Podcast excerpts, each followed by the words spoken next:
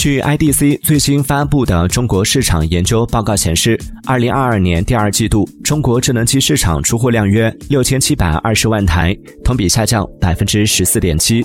按厂商来看，荣耀首次登顶，其次是 vivo、OPPO、小米、苹果。另外，上半年国内折叠屏产品出货量超一百一十万部，同比增幅约百分之七十。华为凭借强大的品牌和产品力，占据国内折叠屏市场超过百分之六十三。的份额。